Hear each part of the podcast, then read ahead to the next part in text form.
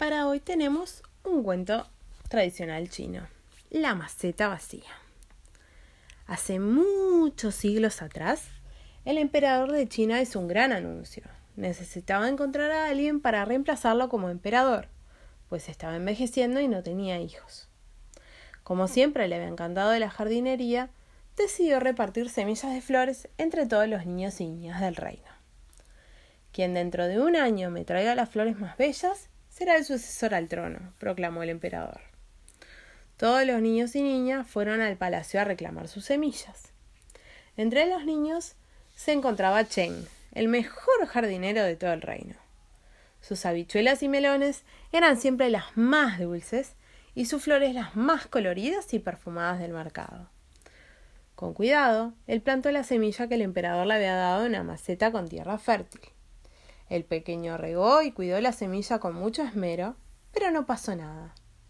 Sin embargo, las semillas de otros niños brotaron rápidamente y crecieron hasta convertirse en hermosas flores de todos los colores y tamaños. Todos se burlaron de Chen y comenzaron a llamarle el niño de la maceta vacía. Chen plantó su semilla en una maceta más grande con tierra negra fertilizada. Aún así, nada brotó. Finalmente llegó el día de llevar las plantas al emperador. Chen estaba triste, pero tomó su maceta vacía y caminó hacia el palacio. El emperador examinó las plantas verdes de flores coloridas de los niños y niñas. Cuando llegó hasta Chen, dijo con el ceño fruncido Me trajiste una maceta vacía. Todos comenzaron a reírse del niño de la maceta vacía. Chen bajó su cabeza y dijo con mucha vergüenza lo siento, Su Majestad.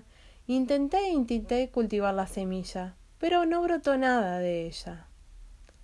El emperador se rascó la barbilla y sonrió. Luego les dijo a todos los presentes Les presento a Chen, el nuevo emperador de China. Todas las semillas que les entregué fueron cocinadas para que no pudieran crecer. No sé cómo el resto de ustedes cultivaron flores. Pero ellas no crecieron de mis semillas. Chen es el único que ha sido honesto y por eso merece ser emperador. Chen creció para convertirse en uno de los más memorables emperadores de China. Él fue siempre honesto y dedicado. Se preocupó por sus súbditos con el mismo esmero con el que cuidó la semilla como que le dio el emperador. Y colorín colorado, este cuento se ha terminado. Dulces sueños.